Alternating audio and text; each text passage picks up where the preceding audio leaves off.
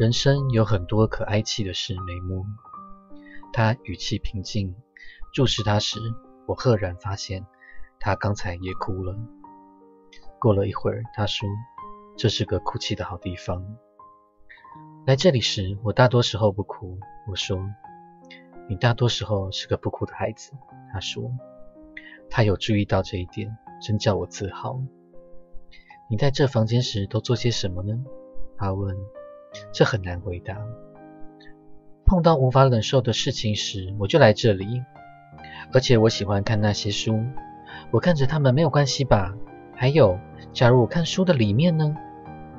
踌躇了一下，他郑重地回答：“没关系。”你在书里发现了什么？我在找寻那个能使房门打开的东西。我那时还不晓得字母这个称呼。它们是什么？美墨。书写。那么，开启那扇门的是书写吗？我认为是。你知道它们是什么吗？我当时不太了解他在问什么。即使到了现在，我也不认为当年的我知道书写的字与说话的字是相同的。还有，当年的我也不知道书写与说话是做同一件事的两种不同方式。我摇了摇头。书本是拿来做什么用的？他问。我没搭腔，我不知道。拿来阅读。这次说话时，他面带微笑。我很少看到他的脸像这样子亮起来。我不会阅读。才讲完，我便见到他脸上的笑容快速消退，回归原有的暗沉。于是赶紧说：“我可以学吗？”这句话稍稍挽回那笑容，接着他望向别处。阅读是危险的，眉目。他说，并非把我当成小孩在对话。因为阿兹人害怕阅读。我说，他重新注视我。他们是害怕，没错，他们必定害怕。阅读不是恶魔或妖术。我说，根本就没有什么恶魔或妖怪。他没有直接回应，只望进我的眼睛，并非四十岁的男人注视九岁的小孩，而是一个灵魂衡量着另一个灵魂。如果你喜欢，我会教你。他说。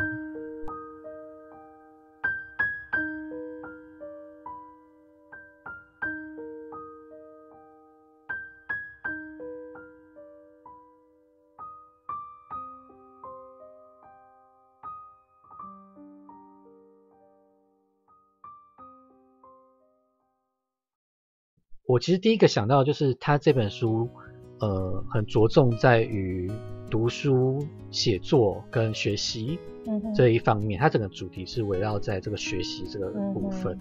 像我以前小时候，我的功课是很差的。那可是这不代表说，呃，我就不学习了，然后我就，呃。呃，接下来人生就是当废柴这样，其实是这是完全不一样的状况。那到底什么是学习，什么不是学习呢？对，因为在台湾人的观念里面，学习就是读书考试嘛。那你考试有考高分，就算学习吗？我们现在三十几岁，那我们那个年代其实以前是还在填鸭式教育的阶段。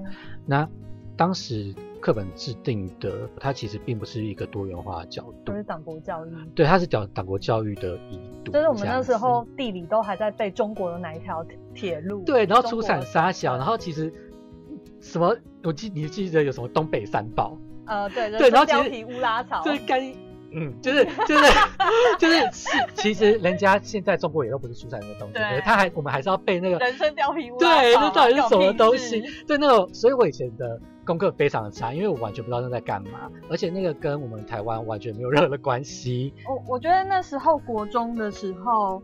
嗯，其实我觉得任何正常小孩都会问一个问题，就是我为什么要学这些东西？嗯，那其实大人是给不出一个好的答案的。那尤其是我觉得历史就算了啦，我我自己是喜欢历史，但是你为什么要背中国大陆的地理？我们现在又不是住在那里。对对，那到底干我屁事啊？对啊，而且其实我会说，呃，那为什么我要去了解那么远的事情？对，那个我从来没有办法踏足的地方。我我我用我用课本上的内容，而课本上的内容又可以告诉我们什么呢？嗯哼，对，所以我觉得这个是很多人在嗯，在我们现在这个学习制度下面是被剔除在外的，因为他们没有办法借由这种方式去考到高分。嗯哼，对，那呃，在我们现在的教育体制下，考高分跟学习好像画上了等号，可是这其实是差非常多的一件事情。嗯哼，那。呃，比如说像我们的故事主人翁梅莫，其实他算是喜欢阅读跟学习。那阅读这个东西也是我后来才呃喜欢的事情。我喜欢小时候喜欢看的是课外读物，我才不看课本类。因为看课外读物，我看自然界的东西跟我的生活有有关系，它可以为我去解释我身身边的周遭环境。可是课本其实不行啊，课本介绍的是中国。的中国大陆那边莫名其妙的东西，因为那个东西跟我们的生活是很断裂的。对，对，所以，我那这样子我要如何学习？就是我小时候我有自己时间的时候，我喜欢看书，嗯，我喜欢看，呃，比如说像人家说看漫画不好，可是其实我以前在哆啦 A 梦里面，我学到很多科学知识，它其实是呃，你知道科学知识的启蒙，对，它其实帮助我解释了很多。呃，很简单的科普，呃，这也是一种学习嘛，对不对？可是大人那个时候是认为漫画是绝对不会是学习的一部分，对。那反而是我的学习大底类的阶段是去学校之后，那才是我学习大底类的。就是国小还好，因为国小比较自然学习，通常比较，比如说以前的什么社会课或是自然课，比较没有那么强烈的压力。嗯哼。那可是到了国中都不一样，因为为了升学的关系。呃，我们常常要莫名其妙去背诵很多，就是我生活中完全对用不到的东西，对。然后我我连国文都考得很烂，我不知道该说什么，然后都就是可能被隔壁妈妈耻笑这样子。那难道我语言能力有有问题吗？其实其实并不是这样子的。那可是现在我们学校变得是，呃，我们建立的制度根本就是没有办法去掌握学生到底有没有做到学习这件事情的。所以什么是学习？什么是学习？对，嗯，我觉得学习它会分很多种方面，那我们必须要用很多方面去切入，到底看那个东西，这个人到底有没有在学习？比如说有一些人就是死命的要执着于他自己内心的一些执念，那他有在学习吗？他其实有时候可能是为了自己的执念而没有在学习的，嗯，那这就是没有在学习。如果他为了呃，让他的人生更成长，可以做一些他自己人生上的进步，他会自然而然的放下那个执念，而去选择听，倾听别人到底有什么样的不一样的观点，他就会从这个方面去学习到另外一种东西，这就是在有有在去真正的学习。嗯，其实你刚刚讲那，我想到在占星学上有一个行星，它是跟学习直接相关，那就是木星。嗯，那木星在占星学上的意义就是扩充嘛，扩充跟成长。嗯，所以其实我觉得学习就是你会第一个你会得到新的东西，嗯，然后你会变化，你会跟原来不再一样。嗯，所以如果你对这世界没有兴趣，嗯，你对别人没有兴趣，嗯，你觉得你没有什么要变化、要成长需求，对。这样的人就不会学习。嗯，所以我会在想说，因为一般人想要学习，也许会想到水星，嗯，就是表达能力或者是呃智智能。对对，可是呃我像我们就知道说，哎，其实学习是有别的星星在影响，而那个别的星星是一个更扩大、更更广泛的一个主题。但是呃，太多人都会以为说，哦，学习只是一种知识上的。嗯，累积哇，那这样 Google 不是超聪明的？对，那 Google 超聪明，我们就交给机器人就好啦。对啊，呃，当然，当然我们会说，我们学习会遇到一个门槛，就是可能是先遇到水星这个门槛，就是如果我们技术性的门槛，对，如果我们看不懂，我们是文盲的话，那书本上的知识我们就会没有办法学习。嗯，但是呃，我会觉得学习这个东西，我们是借有真实的人生。它会让我们真正的去过，如果我们过真实的人生的话，我们就可以得到真正的学习。所以我会说，他这本书其实先由水性开头，因为梅莫先去阅读学认知，可是呃，他并没有在认知这块上面琢磨太多，就只学认知。然后呃，他做了一个对比，就是阿兹人他们是不认字的，可是难道阿兹人他就不愿意学习吗？其实像一游他是愿意学习的，对，对他可能就是你刚才说的木星的学习，它是一个更广大的学习方法。多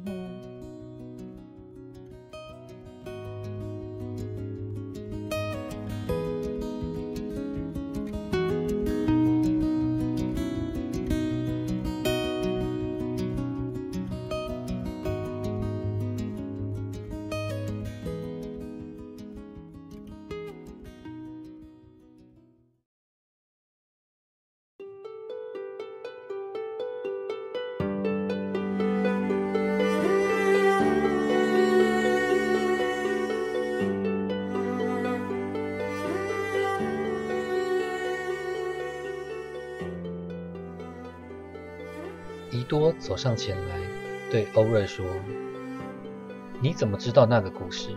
你怎么学到我们族人的歌谣？”我听过一个故事或一首歌谣后，它就成为我的。欧瑞说：“那是我的天赋。除了那种天赋，还有创作歌谣的天赋。”伊优说。统领儿子继续追问：“但你？”在哪儿听到？我旅行过阿苏达的北部伊多王子，那里每个地方的居民都把他们的歌谣和故事送给了我，也就是跟我讲故事、唱歌，跟我分享这种财富。他们没有要求付费，没有要求一头狮子幼兽，或甚至一个童子，他们只要求一首新歌或重讲一个老故事。沙漠地区。最贫穷的人民在文字上和心灵上最慷慨。你读过我们的歌谣吗？你有没有把它们收进书里面？王子，置身在阿基神的人民当中，我就依照阿基神的律法过生活。欧瑞说这话，不但流露尊严，而且语气强烈。那是一个人的荣誉受到挑战时，因之而做的回应。伊多转身走开。他对他的另外一个同伴说：“那个拉提琴的是男人吗？我还以为是女人呢。”事后桂蕊才告诉我，在阿兹人之间，只有女人演奏拨弦乐器或拉弦乐器。诗人，假如你用过茶点，已感到神清气爽，那么我们很想听到您朗诵您自己的杰作。伊优说：“只是还望您原谅我们对西岸地区的诗相当无知。”请多启迪指教。伊优同理说话这么的得体典雅，真叫我惊讶。他是上了年纪的军人，这一点毋庸置疑。但他说的每一句话都经过斟酌，甚至以古字和转语修饰，听起来真令人心旷神怡。在那之前，除了呵斥命令之外，我几乎没听过阿兹人说什么话。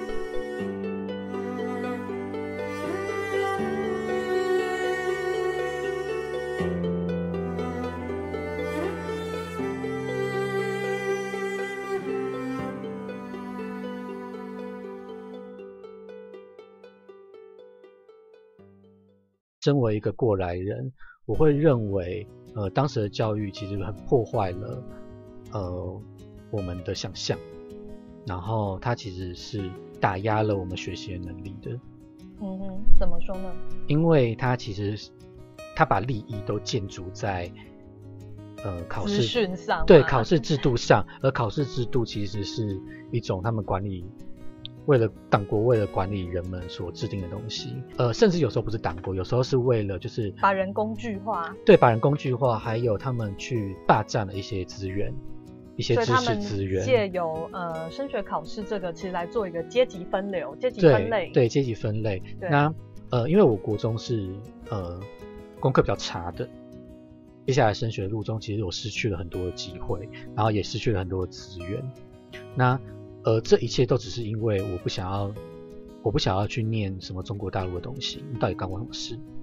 然后，而且这种学习其实是，我觉得是蛮可笑的啦。就是你怎么会借由呃课本上的条列式的说明来认识一块土地呢？嗯，你要如何如何这样的？即便是现在的学升学制度，或者是现在的呃学习方法，可能都会有一样的问题，就是。他们在制定这个这个课本的时候，他们是已经已经知道了呃嘉义是怎么样的，然后台南是怎么样的，然后结果他们把它写进课本里面，变得很条列式。应该说，学习其实是一个总体的学习啊。比如说，哎，如果我看一本植物学的书，这可能是当初植物学家去到山里，一个一个去辨认那些植物，为他们拍照。然后从山里回来，写了一本关于植物的书。对。可是我们在读那本植物的书的时候，我们只读到它最后出产的资讯。对。我们并不知道在山里的感觉。对。所以我们的学习是只有脑袋的学习。但是当初去到山里的植物学家，他是全身，他是身心脑袋都在那里，然后最后产出那一点点算精华的东西给我们。对。但是那个书本并不能取代。呃，你学习的临在性，没错，就是你必须在场，you have to be there。对，那你没有办法去山里，OK，没有关系，你可以至少 be in your life，在你的人生里去好好的存在，去学习，去感觉。对，这个这个我就会讲，想要，我觉得这就是一个很活生生的例子，就是我们我们怎么可能从课本上面去去去得知一个后面的背景那种更广大的世界呢？我们应该要从一个。我们要先接触那个世界，我们或者是至少要共共识，就是一起做学习。你不可以说哦，我们全部都在教室里面，然后我就要你辨别呃生物的特性。那你没有去山里啊？对，你没有去山里，你怎么知道真正山？甚至没有看到那个生物本尊。对，那你根本就搞不清楚这到底在干什么啊！我觉得包括呃社会人文的历史、人呃地理，其实都一样是要这样子学的，就是你不能说。哦，我在那边死背说，哦，叉叉人就是一个怎样的一个呃社会习俗什么鬼的，我就会觉得哈，嗯，我觉得其实呃从你刚刚讲的学习历程啊，我觉得有点很重要，就是你要真的把一个东西学进去，那个东西要必须对你有意义。那像你去念生物的时候，是因为你本来就喜欢观察动植物嘛？对。所以你是在做一件你喜欢的事情，这个对你有一些意义。对，而且它就是我生活中的某种养分。一部分。对。那我大学去念外文系，是因为我喜欢读文学作品。嗯。那我也喜欢就是呃西方的文化。嗯。所以这东西也对我有意义。那我做这件事情不是单纯为了利益或分数。对。对，结果我们的学校就是。一直把利益跟分数这种东西放在最前面，因为它就是一个结果。呃，因为我觉得利益跟分数，你也可以把它看成是一种意义啦。但是这个就是很呃很功利化的意义。对，对你你做这个哦，你就可以怎样怎样，你以后可以考大学有好工作，那这样好像就是一个美好的人生了。不过这种人生蓝图实在是非常的贫乏，因为你会知道人生中不是只有这些嘛。是。那你也除了在学校之外，你还是要，哎，像你要谈恋爱、谈感情啊。结婚之后有小孩，你要经营家庭，你要经营跟小孩。对，那这种东西你要去哪里学？你要去哪里学？那甚至学校也不重视这些，也不教你这些。对啊。所以很多人可能念完书，大学毕业，其实他人生是一片空白。对，比如说像心也是空白。你看，像我们以前辅导课教那个什么东西，根本不知道在干嘛，对不对？可是其实，呃，辅导课其实算是一种呃心理学的一个延延伸。对，那结果我们那个时候其实并没有学到说人要如何。处理自己的情感，呃，基本上我觉得在那种升学体制，还有以前我们那还是很党国教育嘛，对，那种东西没有办法这样学啦。对啊，那其实就很很，就其实其实所以那那门课都会被人家当做是废课。嗯哼，对，那其实这个废课是因为整个体制、整个学习风气、整个制度的设计，或者说至今都还那些孩子都还在受害啦，就是。即便是国中，他们他们不会念书，可是其实他们并不是真正没有办法学习的人。那而我们我们的国家一直没有办法，呃，从中找到一个好的方式，然后把把资源真的让所有人可以比较平均的共享。对，如如果他们没有办法分辨的话，那为什么不能共享？因为共享就会有人失去他的优势。嗯，我会觉得。虽然考试看起来好像很公平，但是其实，在呃学校之外，在这个社会里，这个更大范围里面，其实是不公平的。嗯，因为有穷人跟富人嘛，所以就会有有资源跟没有资源的人。嗯，那像我家里算比较有文化资本的人，那当然我在学习上占了非常多的便宜。对，比如说国中历史。我在小六、小五、小六，我已经全部看完了。嗯，是因为我妈买了一套历史书。嗯，那我妈会买这些历史书，是因为他以前有念大学，嗯，他是那种觉得教育是重要的，对。那他能念大学是因为他家家境好，对，对，所以其实在这部分我是有，我是占了便宜的人，对啊。那其实我觉得我们的教育制度它本身是一种歧视啊，它对家里没有资源的孩子就是一种歧视。我们把社会上的歧视整个复制到教育里面，那比较好的教育系统应该是可以去稍微平衡这个歧视，就是你可以把。至少在这个系统里面，你应该让资源比较少的人，你可以提供他多一点的资源。但其实并没有，因为我们是直接用分数去区分。那请问，如果一个小孩他家里经济状况不好，他也许下课要去帮忙父母摆摊，嗯，他哪有时间念书？然后你再来责怪他说：“哦，你成绩不好，你不念书，你帮他贴一个笨蛋标签，这不是二次伤害吗？”对。不过我们教育系统跟社会都在做这种事啊。没错，而且。学习知识是一回事，但是有没有应用那是另外一回事。那有的人是东西有没有办法对你产生意义，在日后人生帮助到你，那是另外。对，比如说数学嘛，大家都很喜欢讲数学。那到底就是如果我是一个呃必须要 focus 在我的生活上的人，那我要如何当一个数学就是天才？天哪，我为什么要自己开根号呢？我请计算机帮我开就好了。你不知道现在有计算机这种东西吗？对，然后结果他硬要我去用手算。或者是让我让我有很多很多很奇怪没有办法解惑的学习方法，那这样子的话，其实是对很多人是不公平的。我觉得其实呃，当我们在学校学习的时候，我觉得我们做的事情并不算是学习，嗯，我们做的事情是应付体制、适应体制、试图在体制中生存，对而已。对，所以所以比如说家里有相当的背景的话，就是比如说至少他们家里面知道学校体制在干嘛了。嗯哼，那他就会告诉小孩说学校体制在干嘛，那你要如何应付它？呃，像我家就是因为我爸妈都读书人嘛，所以他们我们算是比较有文化资本，所以其实应付学校第一个对我来讲是简单的事情，而且他们还可以提供很多学校没有提供的东西。对，比如说像我家小时候我就很多外文书，嗯，很多西洋小说，嗯，当我开始认字，我就可以翻，嗯。那这可能一般小朋友家庭里面没有，对，就不会，你至少不会对文字，就是英文字陌生。可是其实有的人是突然看到那些就是国外的莫名其妙的文字，那可能他就会吓一跳。对，然后就会想说啊，现在在干嘛？那其实我们教学进度非常的快，嗯，你教学进度是没有在管这些后段，没有办法。觉得这是外星文字的人的，对，所以我我相信讲外星人字应该很多不会英文的人都会有所期期啦。就是真的，你真的不会英文，你就看到就他妈的外星文字，你要怎么？你你居然说那个东西要对我产生意义，这是非常困难的一个东西啊。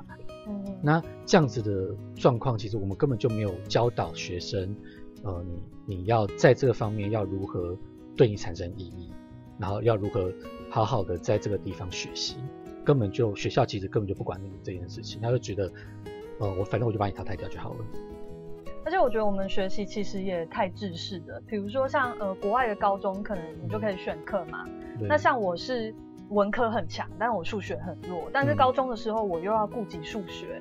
对，就是我们那个，尤其是我们那个年代，就是他很强调，就是你每一科你都要做到。可是我觉得这 bullshit 啊，这根本是 nonsense。而且因为他们的那个做到是很。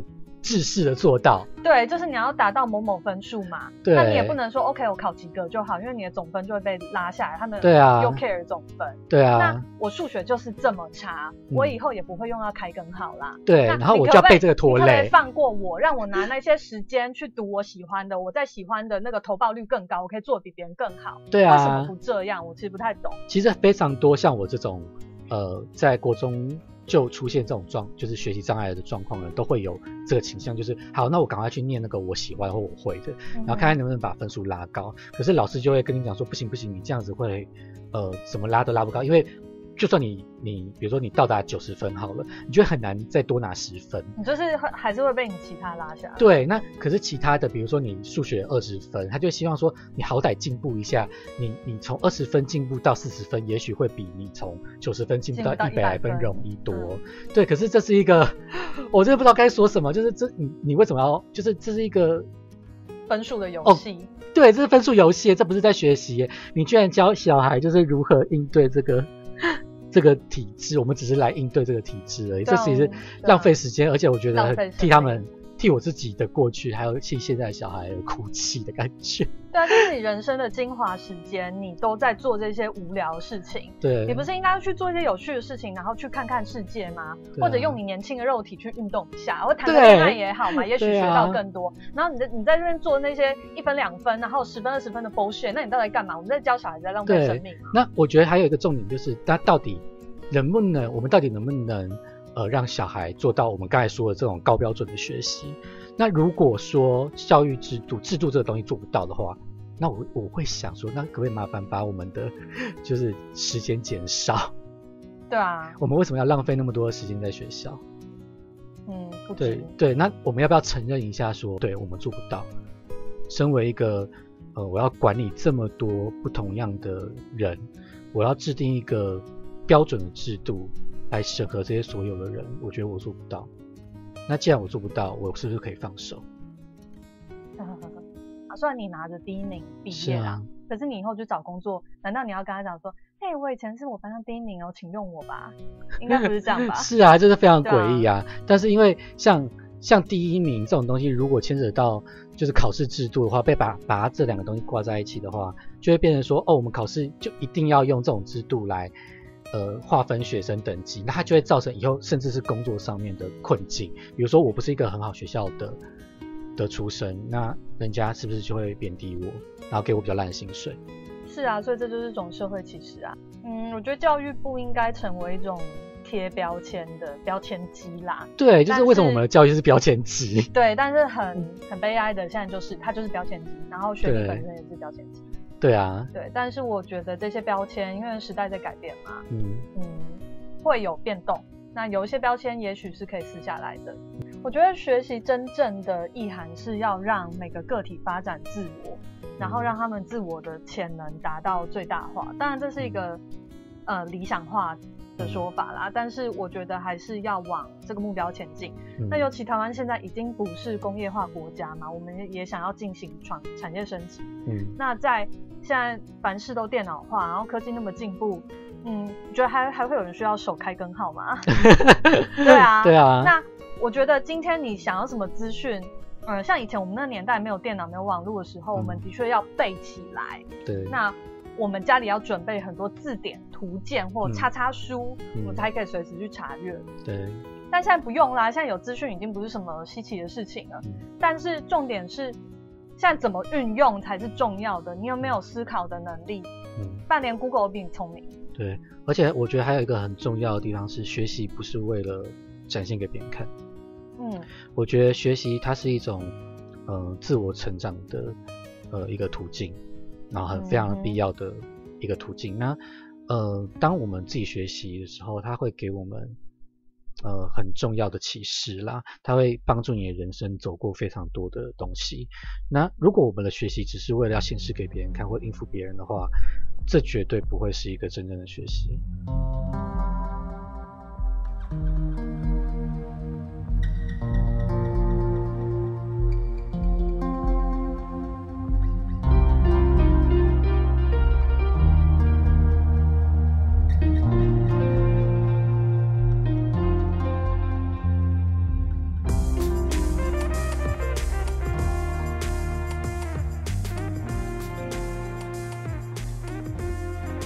欧瑞，如你所言，他们具有优势。商路长说：“一个国王，一个神，一个信仰，他们可以齐心行动。他们是强大的，但单一也可能被分化。我们的力量在于拥抱多元，这是我们神圣的土地。我们与众神和众灵同住在这里。我们在他们中间，他们在我们中间。”我们与他们共同忍耐。我们虽然曾被伤害、被削弱、被奴役，但只有毁掉我们的知识，我们才算真的被摧毁。